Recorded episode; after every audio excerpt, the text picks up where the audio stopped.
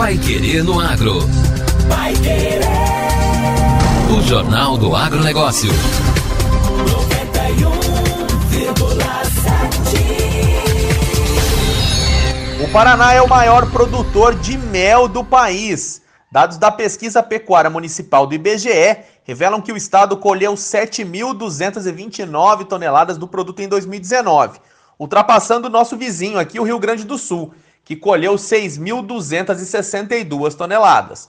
O resultado é 14,6% superior ao ano safra 2018, quando a produção foi de 6.307 toneladas. O número também confirma a evolução recente da apicultura paranaense. A produção cresceu 15% nos últimos cinco anos pesquisados, partindo de 6.287 toneladas em 2015. A apicultora Ana Mozuski Kutz, de Ortigueira, nos Campos Gerais, se dedica há 36 anos à produção de mel. O trabalho de décadas lhe garantiu um lugar na diretoria da Pomel, cooperativa que reúne 123 produtores da região. A qualidade do néctar de Ortigueira é atestado nacionalmente. A cidade recebeu em 2015 o registro do Instituto Nacional de Propriedade Industrial por Dominação de Origem, o chamado Indicador Geográfico. O selo é dado para produtos cuja região, por motivos naturais, tem influência no conteúdo final da mercadoria. Ana destaca que não existe mel igual de Ortigueira. Quando foi feita a identificação geográfica, foi feita a análise do mel. O IAPAR fez análise do mel nosso, do capitingui e do, do, do arça-peixe. Daí pegou mel lá de, das outras regiões, não dizendo que as outras regiões não são bom o mel, são. Mas o nosso teve um diferencial. O sabor, a cor era diferenciada dos outros. É muito bom o mel de Paulo. O néctar da Ana é essencial na engrenagem que faz de Ortigueira a maior produtora de mel do país. Segundo o IBGE, 3.919 municípios brasileiros apresentaram alguma produção de mel em 2019, somando 45.981 toneladas, com arrecadação de 59 bilhões e 259 milhões de reais, sendo que 7 bilhões saíram de sítios localizados no Paraná. Sozinha, a cidade paranaense colaborou com 795 toneladas.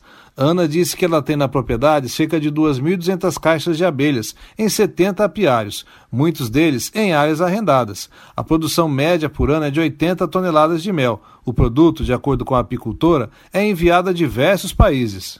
Vai para a França, vai para a Inglaterra, vai para os Estados Unidos, vai para Dubai, vai para todo que é país. Com o Paraná e Rio Grande do Sul rivalizando pelo posto de maior produtor, os outros estados se acomodam nas demais posições do ranking do mel. O Piauí é o terceiro, seguido por São Paulo, Minas Gerais, Santa Catarina, Bahia e Ceará. O mel do Paraná, segundo o DERAL, Departamento de Economia Rural da Secretaria de Estado da Agricultura e Abastecimento, é responsável por 15,7% das quase 46 mil toneladas produzidas no Brasil. Mais da metade da produção nacional, cerca de 50%, de acordo com o AgroStat Brasil, é voltada para o mercado exterior. Estados Unidos, com 74,6%, é o principal comprador do mel brasileiro. Alemanha, Austrália, Canadá e Bélgica aparecem na sequência. O produtor Alexandre Roberto da Silva está há 30 anos no ramo. Ele explica que o mel é mesmo diferenciado e agrada muito no exterior. Nosso mel aqui é o mel mais procurado até, para exportação aqui, né? Quem já viu aí o Caminhos do Campo aí sabe como é que é o mel do Paraná aqui, né? E dá valor no nosso mel, né? Hoje eu faço, o meu filho está fazendo, né? Na, na, apicultura, né?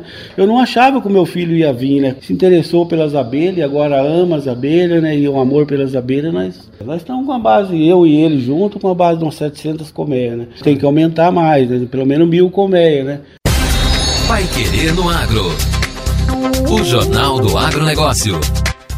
Zoneamento de risco climático para o plantio do arroz já está disponível. Foram publicadas no Diário Oficial da União da segunda-feira as portarias com o Zoneamento Agrícola de Risco Climático, ZARC, ano safra 2021-2022, para o cultivo de arroz de sequeiro no Paraná e nos estados de Goiás, Mato Grosso, Mato Grosso do Sul, Bahia, Maranhão, Piauí, Acre, Pará, Rondônia, Roraima, Tocantins, Espírito Santo, Minas Gerais, São Paulo, além do Distrito Federal. As portarias com o ZARC também incluem o cultivo de arroz irrigado em São Paulo, no Rio Grande do Sul em Santa Catarina. O plantio de arroz pode ser feito em todas as regiões do Brasil, em variadas condições climáticas. O cereal é bastante exigente e a umidade do solo e só se desenvolve normalmente quando sujeito a longos períodos de luz e temperaturas adequadas. O modelo agroclimático aplicado ao estudo do ZARC permitiu a identificação de datas de plantio mais favoráveis por níveis de riscos a partir de análises térmicas e hídricas. Os agricultores que seguem as recomendações do ZARC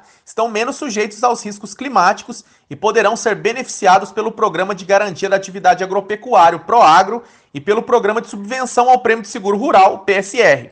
Muitos agentes financeiros só permitem o acesso ao crédito rural para cultivos em áreas zoneadas e para o plantio de cultivares indicadas nas portarias de zoneamento. Produtores rurais e outros agentes do agronegócio podem acessar por meio de tablets e smartphones de forma mais prática as informações oficiais do ZARC, facilitando a orientação quanto aos programas de política agrícola do governo federal.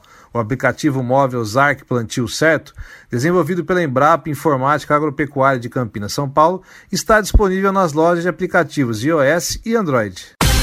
Agora, no Pai Querendo Agro. Destaques finais.